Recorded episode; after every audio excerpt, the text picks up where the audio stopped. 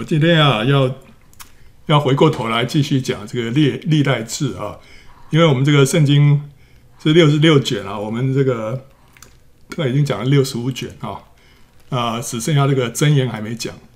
那历代志呢，还剩下一个尾巴。那那时候因为因为才刚讲过这个列王呃列王记啊，所以后来就讲这个历代志呢，后面觉得蛮多重复的，所以想说暂时就不讲了。那现在已经隔蛮久了啊。那现在呢？今年现在是呃五七五七八三年是吧？对啊，现在开始进入五七八三年，然后主感动我说现在是什么？呃，春暖花开啊！现在好像是我们要进入河场要做做工哈，所以我觉得这个把这个历代历代志啊要赶它完成哈啊，因为因为我们现在今年还有很多事施工要要往前，所以赶快把这个。先完成，所以今天我就跟大家讲这个历代志啊。历代志我们呃之前讲历代志下第二十章啊，所以今天我从第二十一章开始讲起啊。那一开始我们先比较一下呃列列王记啊跟历代志的差别哈。这个作者 列王记的作者可能是耶利米啊，历代志的作者呢可能是以斯拉啊，这两个都不是很确定，但是很可能是这样子了。那观点哈，这两。这两呃两卷书呢，观点不一样，从不同的观点来看这个以色列的历史啊。列王记是从什么观点来看？是从先知的角度来看。历代志呢是从祭司的角度来看啊。耶利米是先知啊，以斯拉是祭司，所以他们所着重的不一样啊。啊，他们所讲的历史呢，列列王记是从所罗门开始，然后讲到这个南北国哈，南国北国的历史。历代志呢，是从大卫开始讲，讲到所罗门，然后再讲到南国，不讲北国哈，只讲南国，因为这个圣殿在南国哈。它重点呢，呃，列列王记是讲到王位，讲到政治啊。那历代志呢，是讲到圣殿，讲到敬拜，所以一个是是在偏属灵的方面，一个是偏这个政治这一方面啊。特色呢，列王记是讲。比较多讲到一些个人的事迹啊，那历代志呢，很多族谱，还有统计的数字，还有节庆啊，这些都是啊祭司他们比较比较会去注意的哈。祭祭司他要知道说呃这个这个族谱是怎么一回事，他们需要需要给他理得很清楚。然后呢，他们对于那个什么每一次的这个献祭啊，他们那些数字，呃，他们很多这种这种例行的这些作业啊。他们对于这个数字是比较比较敏感的，所以它里面有很多统计的数字。还有呢，对于节庆啊，这是非常重重视的一个点啊。然后我们可以怎么样类比呢？列呃列王记呢，可以说像是世界历史啊。那历代志呢，是讲到教会复兴史啊，比较偏宗教这一方面啊。这个而且是特别是跟复兴有关系的。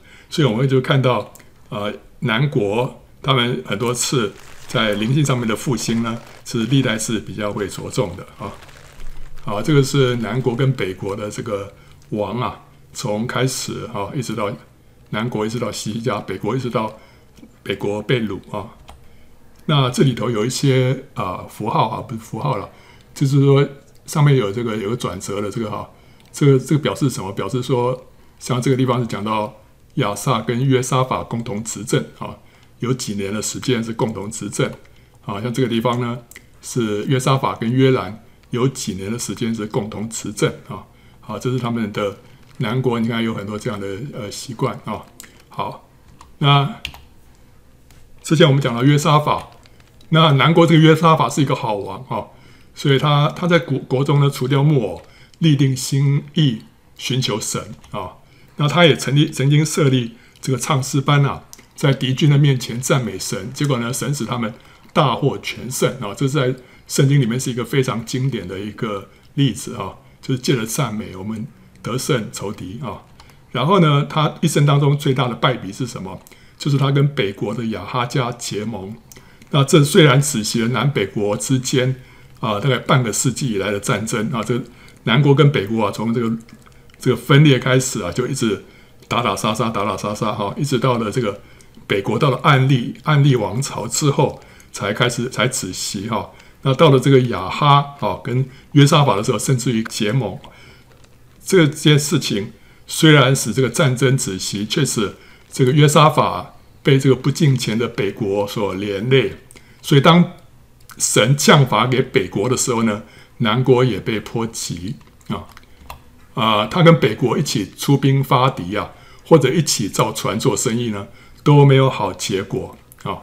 所以在圣经里面啊。这个哥林多后书啊，第六章说：“你们和不信的原不相配，不要同负一轭。义和不义有什么相交呢？光明和黑暗有什么相通呢？基督和比列有什么相合呢？信主的和不信主的有什么相干呢？”啊，所以北国算是是一个这个拜偶像的国家，南国是一个敬拜耶和华的国家，他们两个本来就不应该同负一轭。就同负一轭的结果，南国就被被牵连了啊啊、这个有一个叫做真善美讲座啊，它里头有一个是理财的专题啊。那他们就讲到说，基督徒应该怎么样理财？其中有一个要诀，他们是说不应该随便跟人家合伙啊，因为你一旦跟人家合伙之后，可能你的合伙人他所作所为呢是神不喜悦的。那那个时候神不祝福，结果你就会跟着受牵连，所以它里面非常强烈的建议说，基督徒呢尽量不要跟人家合伙做生意啊。所以这个是呃，也是从这个约沙法这个原则里面哈，我们看到这一点，就是他跟一个呃不敬钱的一个国家联盟啊，结果他自己受到很大的亏损，甚至于这个国家差一点就灭亡啊。啊，最严重的是他帮他的长子约兰。娶了北国亚哈王的女儿啊，亚他利亚为妻。那这是一场政治婚姻，使使得这个偶像崇拜啊，在南国就死灰复燃了。后来亚他利亚篡位，差一点就灭绝了大卫的王室啊。所以圣经里面说，滥交朋友的自取败坏，但有一朋友比弟兄更亲密。这谁比弟兄更亲密啊？我们的主啊。保罗也说了，滥交是败坏善行啊。所以我们跟什么样的人交往是非常重要。这个约沙法就交错朋友了啊。那他之所以交错朋友，是因为要跟北国结盟啊，这个让他这个国家能够更加的安定稳固。但是诗篇里面说，投靠耶和华，强势依赖人；投靠耶和华，强势依赖王子。所以借着这个结盟啊，给他带来啊是灾难，不是好处啊。好，那接着我们看这个。约沙法的儿子约兰做王啊。约沙法死了之后呢，他的王位就传给约兰啊。其余的儿子呢，约沙法就给他们分封了坚固的城邑啊。那这些儿子拥有这个坚固的城邑，就拥有势力，对不对？啊，他们同时可能也也反对这个约兰呐，听从亚他利亚把偶像崇拜引进国内啊。那这些呢，就引起了约兰的这个忌惮啊。那所以约兰就在亚他利亚的怂恿之下，杀害了这些兄弟，啊，也把几个反对他的首领一起都杀了啊。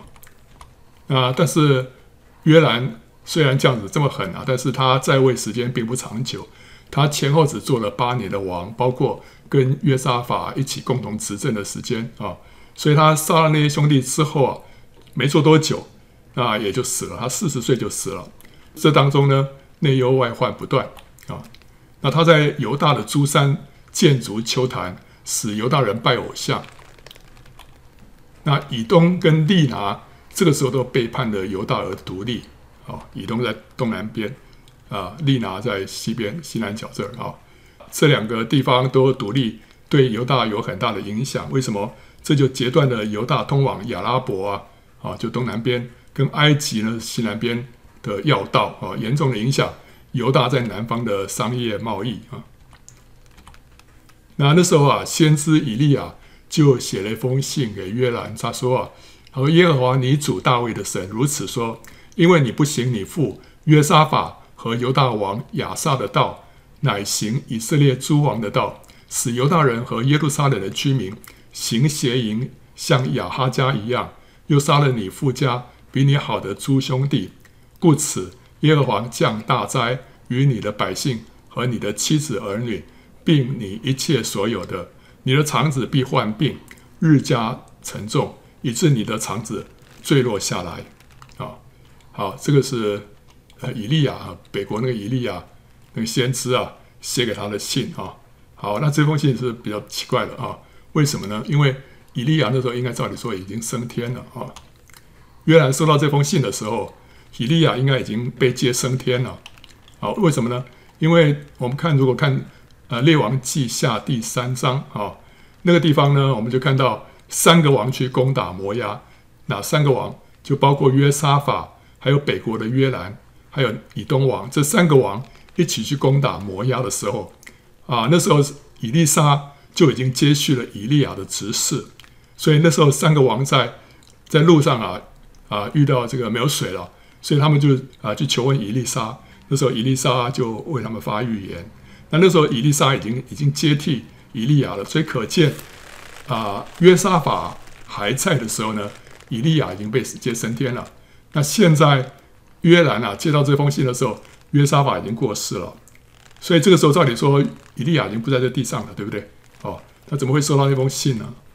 所以这封信应该是怎么样？应该是以利亚在升天之前呢，就在神的启示之下事先写好的，然后交给以利沙，在这个时候传给约兰啊。哇，那这个不是很奇妙吗？那因为里面怎么样？里面里面都已经讲了约兰会发生的事情啊。这会让约兰明白啊，先知已经事先看见他的恶行，因此呢，先知所预言的结局啊，也必定会应验啊。后来呢，神果然就激动的菲利士人和亚拉伯人来攻击约兰了，他们就掳掠了王宫里面所有的财货，跟他的妻子儿女，除了他的小儿子啊，就是亚哈谢了之外，没有留下一个儿子。那约兰他自己，他的肠子啊，也照。以利亚所预言的，就患了不能医治的病啊，他患这个病啊，就缠绵日久，过了两年呢，肠子就坠落下来，病重而死啊。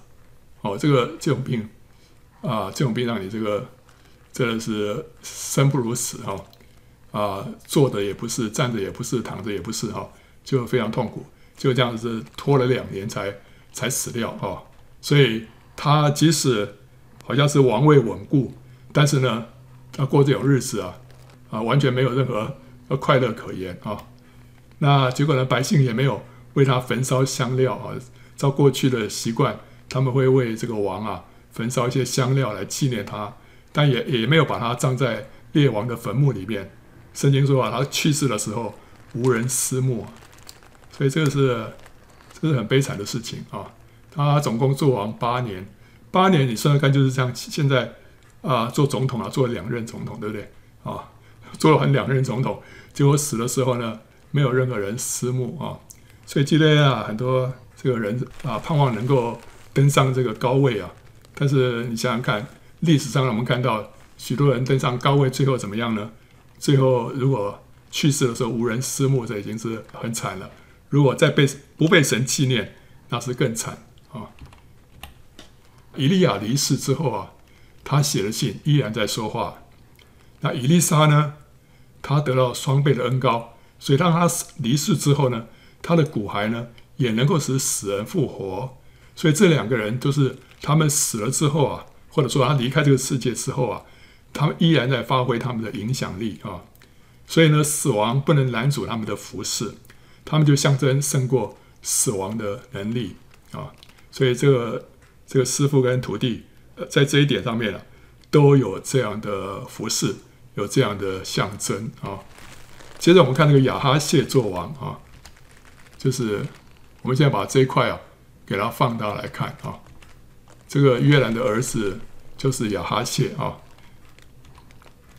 约兰死了之后啊，他所生下的唯一的小儿子呢，亚哈谢继位啊。为什么唯一的小儿子？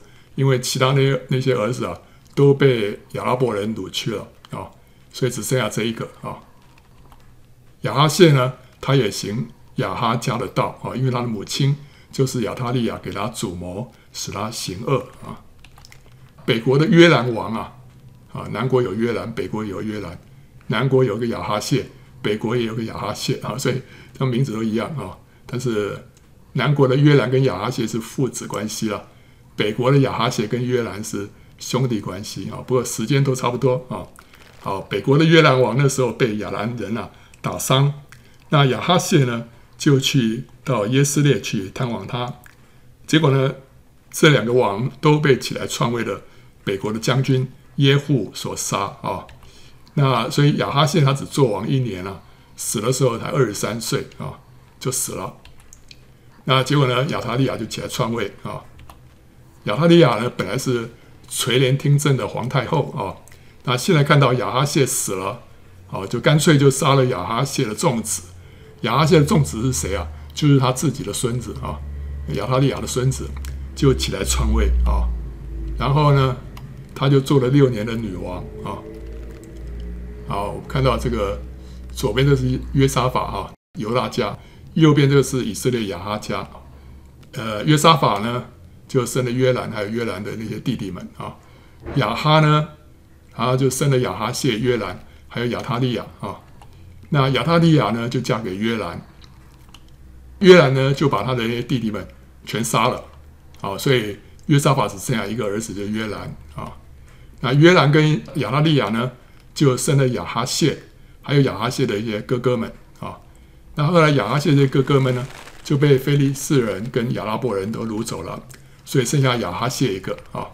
所以这个是第二代单传了啊。结果亚哈谢呢，被耶户所杀啊。结果亚哈谢生了几个儿子了啊，有个叫约约阿斯，还有另外其他的。另外这些儿子啊，都被亚他利亚杀了啊，因为亚他利亚就起来剿灭王室啊，所以他自己要起来做女王嘛，所以他把孙子全杀了。不过约阿斯是漏网之鱼啊，好。圣经说啊，这个约兰王的女儿约示巴啊，将亚哈谢的儿子啊约阿斯从那些被杀的王子当中偷出来，把他和他的乳母都藏在卧房里面。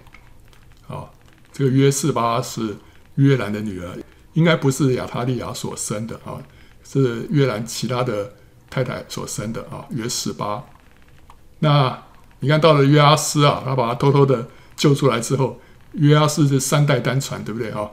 约兰的时候，那一代只剩下他一个；到了亚哈谢这一代，也只剩下他一个；到了约阿斯这一代呢，也剩下他一个啊。所以这个大卫的这个血脉啊，几乎都快要断绝了啊，剩下约阿斯啊啊。所以这个约示巴呢，把小王子啊，从其他那些被杀的王子当中救出来啊，然后呢，就藏在他自己的卧房里面。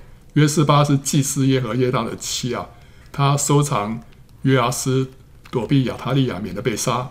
那约阿斯呢，就跟他们一同藏在神的圣殿里面、啊、六年啊。这是圣圣殿啊，圣殿有什么地方可以可以把它隐藏啊？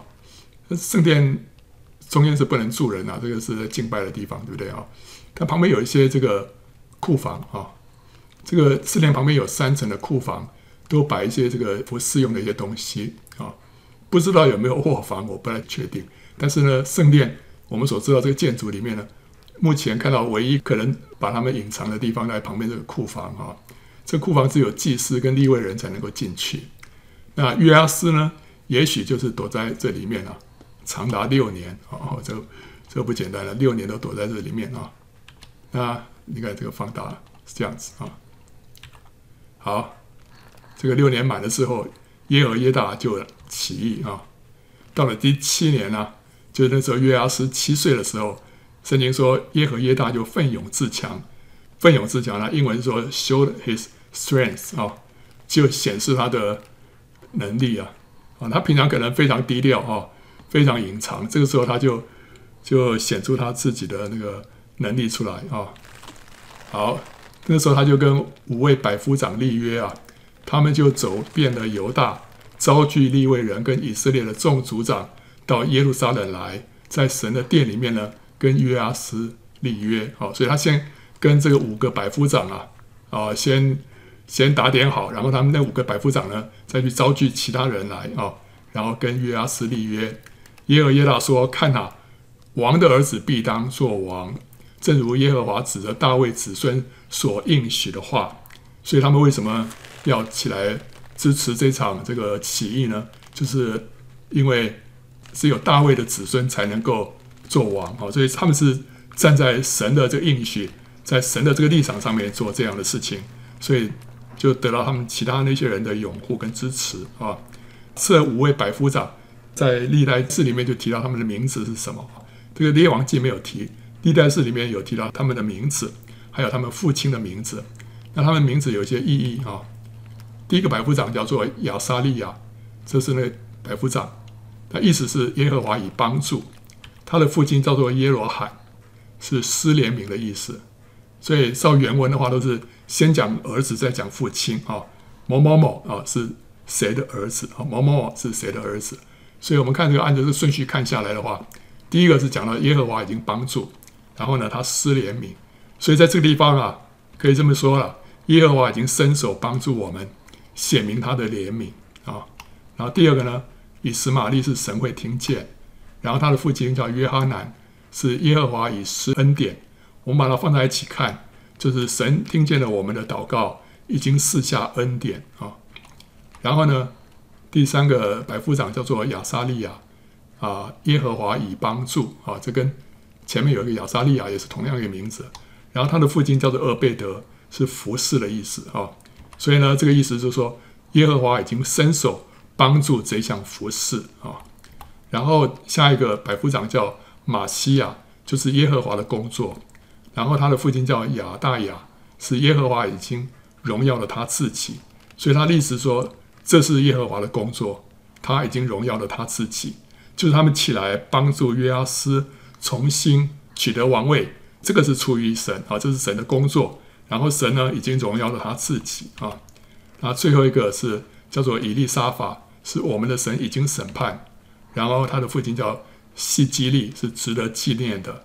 所以我们怎么解读？可以说我的神已经审判的亚他利亚，这是值得纪念的啊。OK，好了，啊，你会说这样这样解会不会很牵强啊？我是觉得圣经既然把他们的名字写下来啊，那我们就去。查考一下他们的意义到底是什么，对不对啊？圣经里面不会无缘无故写一些东西的。把他们名字写下来之后，你会看到这里头好像处处充满了神的鼓励，充满了神的应许，让他们这些人集合在一起的时候呢，你就看到神借着这些人，借着他们的名字在说话。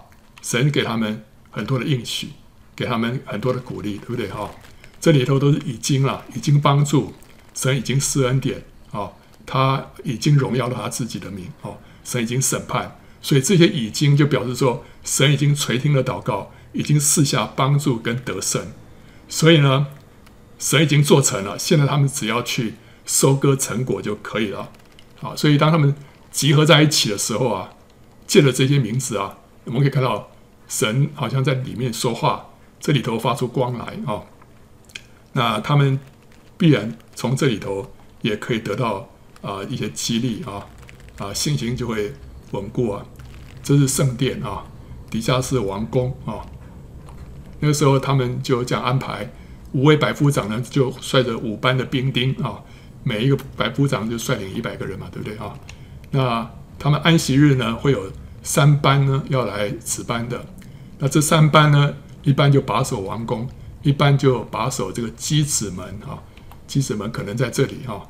在列王记里面叫做苏尔门哈，其实应该同一个门。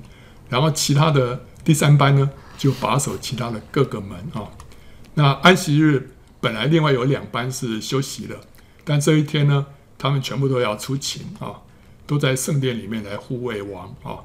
好，所以起义的这一天啊，就加冕的这一天，应该是在一个安息日。本来是该休班的兵丁呢，也都要前来值班啊。所以五班的这个兵丁啊。全部都出勤啊！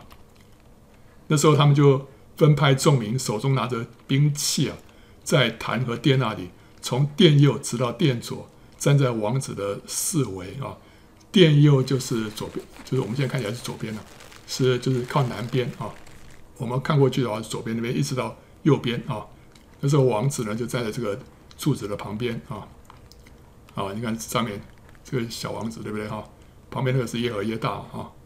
然后前面这些祭司就吹号啊，呃，小王子站在那个柱子的旁边，所以他们就把王子领出来啊，给他戴上冠冕，把律法书呢交给他，立他做王，耶和耶大和众子膏他，众人说愿王万岁。耶和耶大跟他众子，他众子就是说都是祭司啊，所以旁边那两个穿白衣服的应该是他儿子啊，所以这个祭司呢就膏这个王啊。然后亚他利亚那时候听见民奔走赞美王的声音呢，就到民那里哈，进耶和华的殿，看见王站在殿门的柱旁，百夫长和吹号的人侍立在王左右，国民都欢乐吹号，又有歌唱的，用各样的乐器领人歌唱赞美啊。好，那亚他利亚就撕裂衣服啊，喊叫说反了，反了啊！然后祭司耶和耶大就带这个管辖军兵的百夫长出来，吩咐他们说：“将他赶到班外，凡跟随他的，必用刀杀死。因为祭司说不可在耶和华殿里杀他啊。然后如果有谁跟随他，就是说有谁支持他的哈，都要啊一律处死啊。好，那结果呢，众兵就散开了，让他去，他就走到王宫的马门。”便在那里把他杀死啊！OK，哇，这场，所以这场革命啊，这场起义呢，就这样很顺利的就就结束了啊！所以神与他们同在了。耶和耶大与众民和王立约，都要做耶和华的民啊。于是呢，众民就到了巴力的庙，拆毁了庙，打碎坛和像，又在坛前将巴力的祭司马坦给杀了啊！好，所以。这时候就洁净这个国家啊！耶和耶大就派官呐、看守耶和华的殿，是在祭司利未人手下啊。那这个祭司呢，利未人是大卫分派在耶和华殿中，按照摩西律法上面所写的。这个摩西律法讲这些祭司立位人要干什么？要给耶和华献燔祭啊。那另外呢，又按照大卫所定的例呢，欢乐歌唱啊。所以这歌唱呢，不是摩西律法里面所有的，这是后来大卫加上去了啊。然后另外又设立守门的人来把守耶和华殿的各门啊，无论何事不洁净的人都不准进去。所以这里有三件事啊：献燔祭，还有歌唱，还有守门。这个是祭司立位人的工作啊。那又率领百夫长和贵胄与民间的官长，并国中的众民，请王从耶和华殿下来。由上门进入王宫，立王坐在国位上，国民都欢乐，何臣都安静。众人已将亚他利亚用刀杀了。好，OK，所以这边这边跟列王记比起来，你就会发现他多讲了一些祭司跟立位人他们的工作啊，因为这是从祭司的角度来看这段历史啊。然后接下来我们会看到约阿斯就重修圣殿啊。啊，约阿斯七岁的时候登基啊，他做王四十年啊，所以一直活到四十七岁了。祭司耶和耶大在世的时候呢，约阿斯就行耶和华眼中看为正的事啊。圣经说，此后啊，约阿斯有意重修耶和华的殿，便召聚众祭司和利未人，吩咐他们说：“你们往犹大各城去，使以色列众人捐纳银子，每年可以。”修理你们神的殿，你们要急速办理这事。只是利未人不急速办理。好，OK，啊，这个我们看历代志是从祭司的观点来记载历史啊，所以它着重在什么？着重在圣殿跟敬拜啊。所以圣殿的这些里面发生的这个点点滴滴啊，是历代是非常重视的啊。这个自从所罗门建成圣殿之后啊。到现在大概经过了一百四十年了。这一百四十年当中啊，约阿斯是第一个较大规模重修圣殿的君王。啊，这一百四十年当中，圣殿没有经过太大的整修。那因为圣殿遭到这个亚他利亚的众子啊，就是亚哈谢跟他的哥哥们啊，啊，这个的破坏啊，那这些哥哥们后来就被亚拉伯人都掳走了。那这个被他们破坏之后，现在需要重修啊。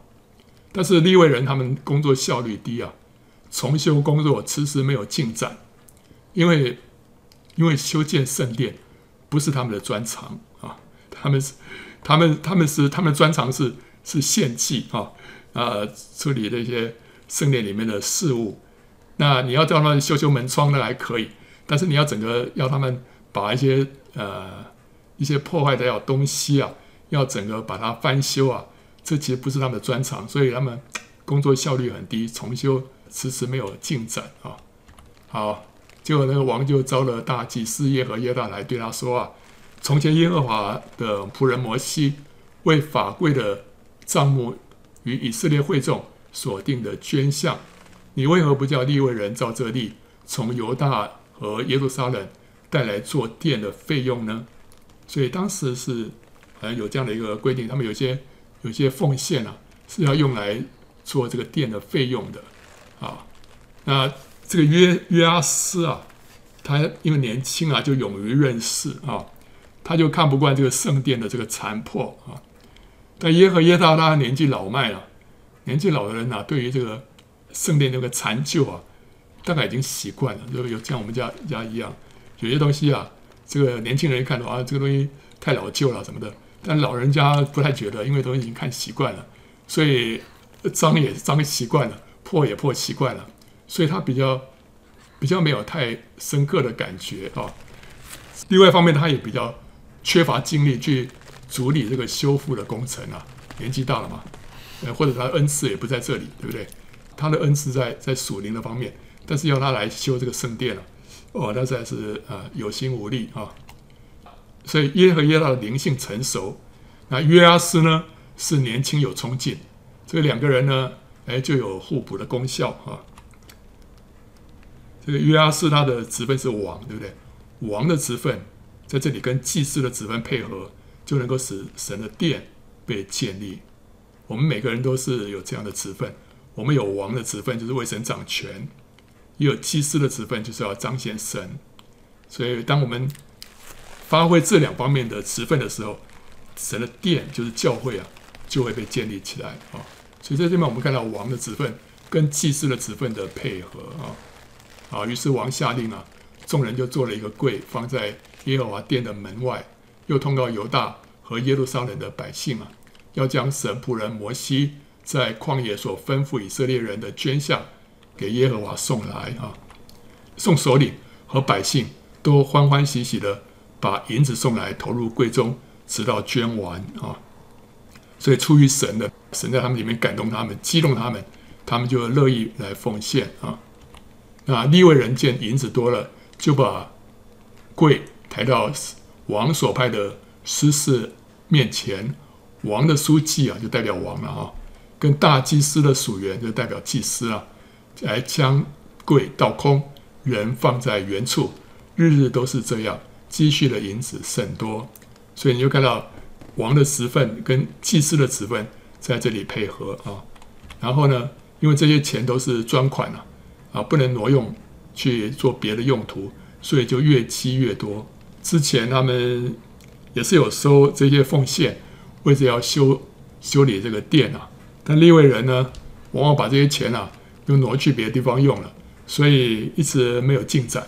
那现在是呃限定这些钱都是专款，不能做别的用途，所以就很快就累积很多了啊。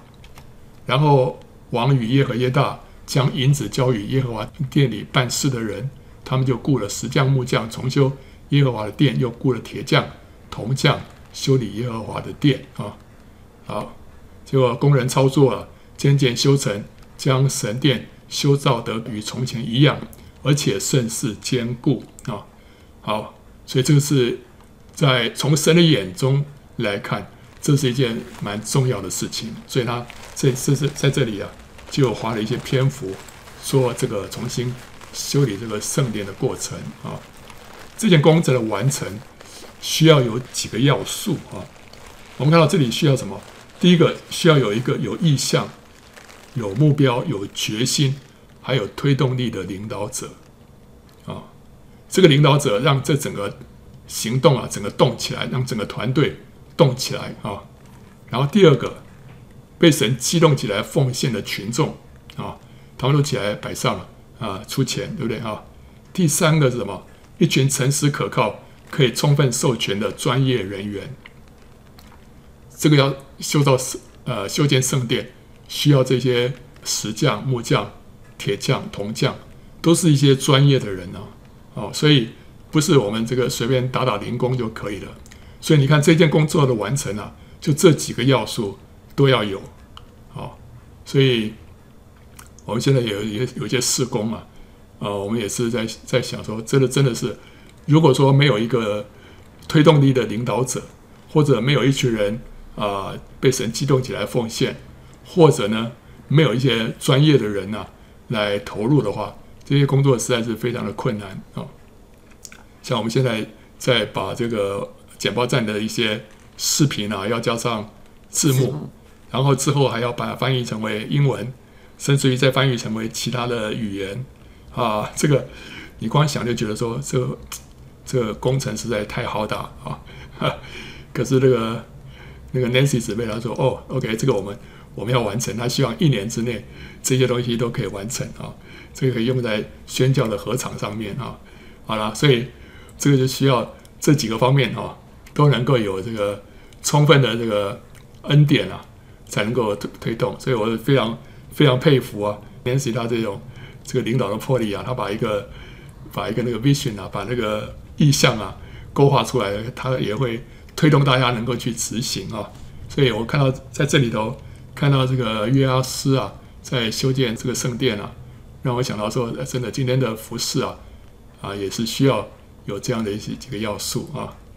好，耶和耶大年纪老迈，日子满足而死啊！死的时候年一百三十岁啊，葬在大卫城列王的坟墓里，因为他在以色列人中行善，又侍奉神，设立神的殿啊！啊，所以耶和耶大活了一百三十岁，算一算，他如果他是在约约阿斯晚年的时候才过世的啊，所以他大概是从南北国分裂的时候出生的啊。所以活到一百三十岁啊，那你要倒推回来啊，他这个亚他利亚篡位的时候，他那时候年纪差不多九十岁啊，九十岁。那九十岁啊，然后他娶了谁啊？娶了约兰的女儿，对不对？约兰那时候做王才八年啊，所以约和约大娶约约四八的时候，他大概将近九十岁了。那约四八那时候应该不到二十岁。为什么？因为他的父亲约兰死的时候只有四十岁，所以他在约兰做王的的年间啊，嫁给了这个耶和耶大，所以他大概就顶多二十岁吧，哦，所以一个不到二十岁的女孩子嫁给一个将近九十岁的老祭司，嗯，这不是怪怪的吗？哦，那为什么一个敬虔爱主啊，啊，年近九十岁的老祭司啊，会娶一个邪恶的这个？约兰王的十几岁的女儿为妻呢？这怎么看都不太搭，对不对哈？这个可能不是老祭司的意思啊！啊，老祭司 这时候娶个这么年轻的干什么啊？然后这也不会是公主的意思啊！哦，要嫁给一个年纪那么大的干什么啊？可能是约兰王的主意，为什么要借着公主来笼络，还有监控老祭司啊，以免他造反啊？因为祭司呢，他有他的他的影响力，对不对哈？那他也不敢随便去杀他啊，这个王不敢随便去动他，啊，但是呢又怕他呃闹事，所以就让他的女儿嫁给他啊，笼络他，然后呢也监控他啊。那那是公主也许会觉得委屈啊，啊，我才不到二十岁要嫁给一个哇九十岁的，这已经不是祖孙恋了，这已经是要啊隔好几代，对不对啊？可是这是神给他一个机会啊，借着他来扭转这个犹大国的命运，成就神的旨意啊。所以约示巴在这件事情上头啊，他呃顺从，然后他呢也敬畏神，所以他后来就看到这个什么那个小王子的这个为妻啊，他就这个时候就赶快把这个小王子救出来，结果就成全了神的在他身上的一个计划啊。这个耶耶和耶大他自己做梦也不会想到，他自己活到九十岁，神居然会在这个时候使用他来改变了。犹大国的历史，维系了大卫家的命脉，甚至于影响人类的未来。为什么呢？因为如果没有约阿施的话，大卫家就绝了这个命脉，对不对？那后面就不会有弥赛亚了。弥赛亚一定要从大卫家出来嘛，对不对？当然了，你说这个他怎么可能？呃，就这样子，这是一定都神会保守，没没错了，神会保守，但是也借着这些人嘛，对不对？啊，所以耶和耶大。他本来想说九十岁都可以退休了，但是神在这个时候就使用他。所以，我们每一个人呢、我们不要妄自菲薄啊！即使到了好像看起来不太可能再有什么成就、有什么这个发展的时候，神还是可以使用我们。只要我们是在因为在神的手中谦卑的继续学生命的功课，神可以在我们人生最后一刻给我们一个荣耀的冠冕。相较于几个好王啊，因为骄傲而晚节不保。像所罗门啊、约阿斯啊、亚玛谢乌西啊，啊，耶和耶大相反，他是大器晚成啊，大器晚成，所以哪个比较好啊？当然是 宁可大器晚成，不要前面都很风光，但是晚节不保啊。所以传道书七章八节说啊，事情的终局强如事情的起头，存心忍耐的胜过居心骄傲的。所以很要紧的是我们的结局如何。我们前面走得很好，要谨慎啊，免得跌倒啊。我们看到耶和华耶大死了之后啊，犹大的众首领来朝拜王，王就听从他们，他们离弃耶和华，他们列祖神的殿啊，就去侍奉亚瑟拉跟偶像，因着他们这罪啊，就有愤怒临到犹大和耶路撒冷。但神人差遣先知到他们那里啊，引导他们归向耶和华。这先知警戒他们，他们却不敢听。那个时候，神的灵就感动祭司耶和耶的儿子撒迦利亚，他就站在上面对民说：“啊，神如此说，你们为何干犯耶和华的诫命，以致不得亨通呢？因为你们离弃耶和华，所以他也离弃你们。”结果呢，众民就同心谋害撒迦利亚，就照王的吩咐，在耶和华的殿的院内用石头打死他。这样，约阿斯王不想念撒迦利亚的父亲耶和耶大向自己所施的恩，就杀了他的儿子啊。撒迦利亚临死的时候说：“愿耶和华鉴察伸冤呢。”啊，哇！所以人可以翻脸像翻书一样。约阿斯啊，转眼就不认这个那个耶和耶大给他恩惠，把这个他儿子给杀了啊啊！然后呢，后来满了一年了。亚兰的军兵就上来攻击约阿斯，来到犹大和耶路撒冷，就杀了民中的众首领啊。这些众首领就当初怂恿那个约阿斯要去拜偶像的啊，然后又将所掠的财货送到大马色王那里啊。所以亚兰的军兵他说，虽然来了一小队啊，耶和华却将大队的军兵交在他们手里，是因犹大人离弃耶和华他们列祖的神，所以借着亚兰人来惩罚。约阿斯，亚兰人离开约阿斯的时候呢，他患了重病，臣仆背叛他，要报祭司耶和耶大儿子流血之仇，就杀他在床上，葬他在大卫城，只是不葬在列王的坟墓里面。所以呢，从约阿斯离弃神到他被杀，可能是有短短一两年的时间，因为他那时候他就杀了这个撒迦利亚。然后过了一年，亚兰人就来了。然后呢，亚兰人离开之后，他就患重病，然后就被他就被杀在床上。所以这当中可能是有短短一两年的时间了。这表示说他前面三十八年啊都 OK 的，那时候都耶和耶大还在。耶和耶大一过世，他还开始拜偶像，所以先知就来警戒他。然后他不听，把这个撒迦利亚给杀了。然后接着就就这一两年之内就发生这些事情。所以他前面三十八年的功绩就被一笔抹煞，不被神纪念了。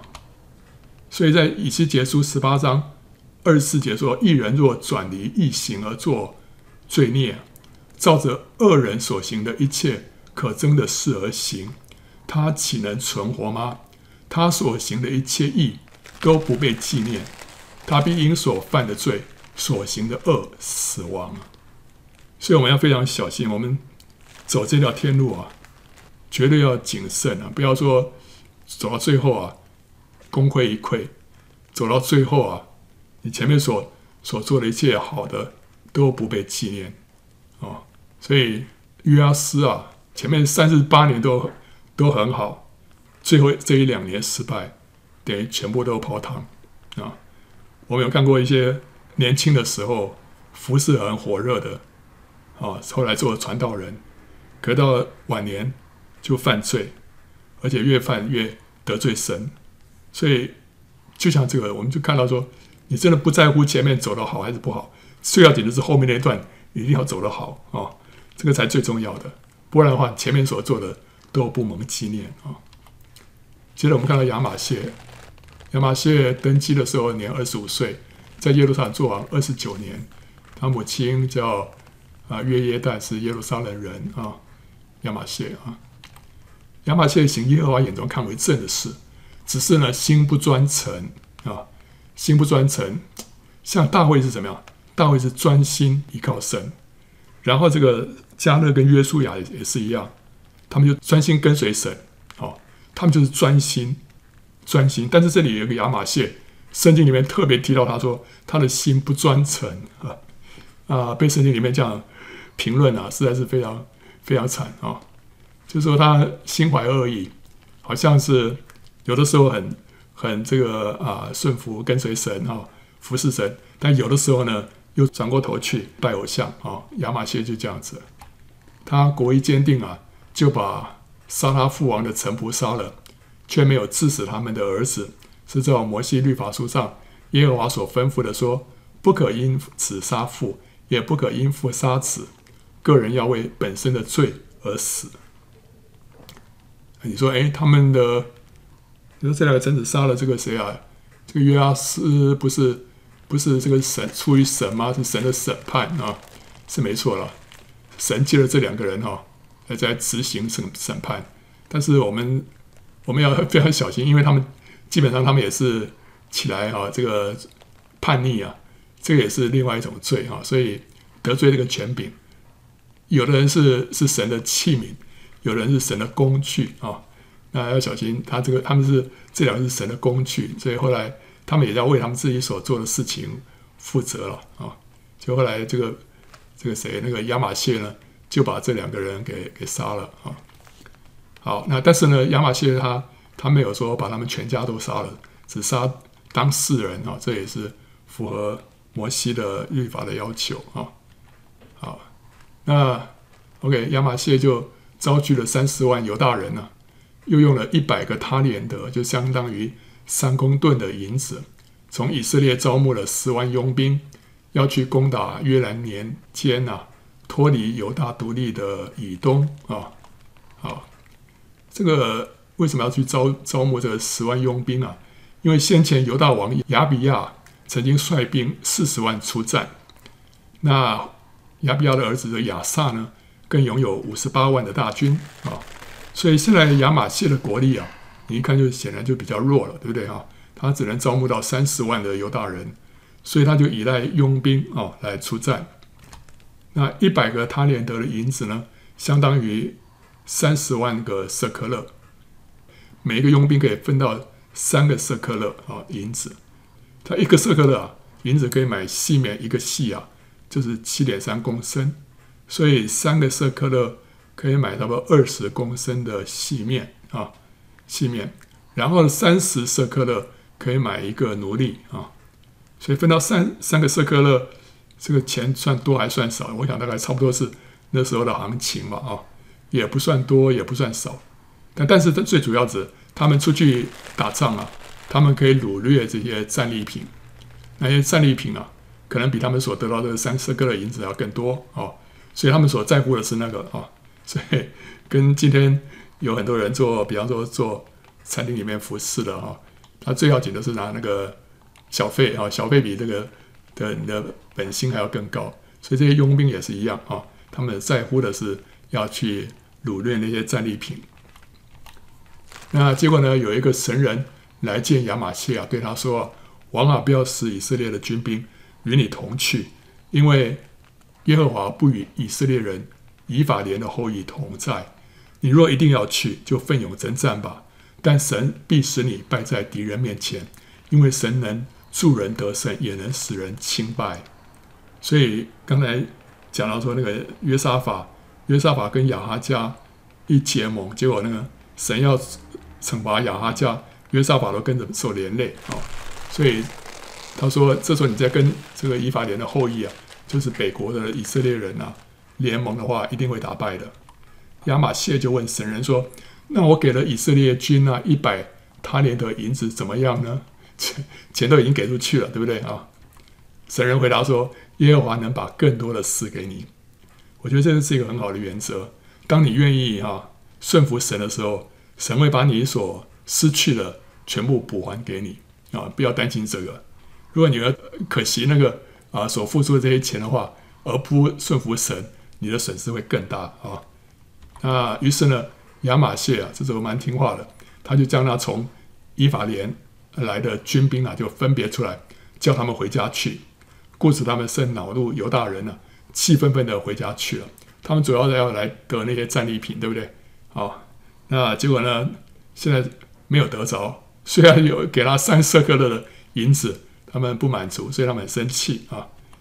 那亚玛谢就壮起胆来了，率领他的民到盐谷，就杀了希尔人一万，犹大人又生擒了一万，带到山崖上，从那里把他们扔下去，以至于他们都摔碎了。所以他们就他就打败了这个以东啊啊！但是亚玛谢所打发回去，不许一同出征的那些军兵啊，就攻打犹大各城，从撒玛利亚直到伯和仑，杀了三千人，抢了许多财物。那这个地方呢，可能有有误啊，因为就从撒玛利亚直到伯和仑，这个是变成从从北到南的，这不对，应该是从南到北的，对。所以除非南边有一个撒玛利亚，不然的话，这很可能这个撒玛利亚应该是希伯伦啊，因为他们那时候集合啊，要去攻打。东南边的以东，可能在哪里集合？可能是在亚拉德啊，可能在亚拉德这个地方集合，要出兵啊。但是后来他们就在那边把北国那些佣兵给他遣散了，所以他们就从亚拉德回北国啊。中间会经过哪里？会经过希伯伦，然后呢，再到伯和伦。伯和伦就在南北国的交界的地方了。所以呢，他从他说从撒玛利亚直到伯和伦，应该很可能是应该说从。希伯伦到伯和伦，这当中就经过犹大的这个各个城邑啊，所以他们就杀了三千个人，抢了许多的财物。所以这些人呢，其实本来就是像是一群一群流寇一样啊啊！如果你要依靠他们来打败以东，也是也是不太可能的啊。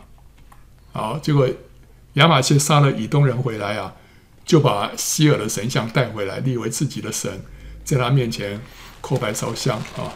那居然有这么愚昧的人啊！因此呢，耶和华的怒气向亚玛谢发作，就差一个先知去见他说：“这些神不能救他的民脱离你的手，你为何寻求他呢？”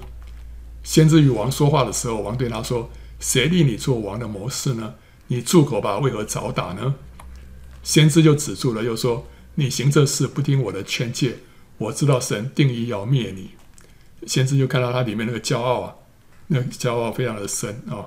啊，完全听不进去他的劝诫，所以就看到祸就要临到这个人、这个王的头上了啊！啊，结果犹大王亚玛谢啊，这时候就心焦气傲，他就跟群臣商议啊，就差遣使者去见耶户的孙子约阿斯的儿子以色列王约阿斯啊，跟他说：“你来，我们二人相见于战场啊！”所以他这时候他最得意的时候，所以要。要跟北国呢，啊、决一生死啊！这个其实从从约沙法之后啊，啊，一直到约阿斯跟北国之间呢，就没有什么战争了。他这时候亚玛谢呢，啊，又要兴起这个战争啊，认为自己很厉害。那以色列王约阿斯啊，就差遣使者去见犹大王亚玛谢，说啊，黎巴嫩的吉利差遣使者去见黎巴嫩的香柏树。说，将你的女儿给我儿子为妻。后来黎巴嫩有一个野兽经过，把吉利践踏了。他说：“你你你说看呐，我打败了以东人，你就心高气傲，以致矜夸。你在家里安居就罢了，为何要惹祸，使自己和犹大国一同败亡呢？”所以他用一个比喻啊，讲到黎巴嫩的吉藜跟香柏树啊，这个吉藜。好像这个呃癞蛤蟆想吃天鹅肉啊，那所以就要求啊对方把这个女儿给他儿子为妻。结果后来呢，有个野兽就把吉藜给践踏了。啊，意思就是说这个骄傲的这个吉利啊，会受到惩罚啊。这个神会兴起一个野兽来把它践踏了。这个亚玛谢呢，就不肯听从，因为这是出乎神，好将他们交在敌人的手里，因为他们寻求以东的神。结果这两个国家呢，啊，两个王就在犹大的博斯麦，啊，这个在那边打仗啊。结果犹大人就败在以色列人的面前，各自逃回家里面去了。那以色列王约阿斯啊，在伯斯麦就抓住了这个亚玛谢啊，把他带到耶路撒冷去，又拆毁了耶路撒冷的城墙啊，从这个以法莲门直到角门啊，共四百走啊。这个以法莲门跟角门应该应该北边啊，北边这边是坡比较缓，很容易被攻破。那这时候。里面有两个门啊，相距四百肘就被拆毁了。那又将二别以东所看守神殿里面的一切的金银器皿啊，啊，跟王宫里面的财宝都拿了去，并带人去为啊仁慈啊，就回到撒玛利亚去了。那被拆毁的这些城墙，一直到乌西亚年间才被修复啊，就是亚玛谢的儿子乌西亚才把这个城墙修复。那以色列王约阿斯的儿子约阿斯死后，犹大王约阿斯的儿子亚玛谢又活了十五年啊啊，所以他这个这个偏离神啊，是算是在他这个做王比较早期的时候就偏离了啊。那自从亚玛谢离弃耶和华之后，在耶路撒冷有人背叛他，他就逃到拉吉啊，然后叛胆却打发人到拉吉把他杀了。人就用马将他的尸首驮回，葬在犹大京城他列祖的坟地里面。OK，所以今天我们看了哪些啊？今天我们从这个约兰一直看到亚玛谢哦，这南国这几个这几个王啊啊，南国这里有有不好的王，有好的王，但是后来又晚节不保的啊，所以非常可惜。OK，那下一次我们就从这个乌西亚王。继续看下去啊！欢迎到森林解报站观看更多相关的视频跟下载 PowerPoint 档！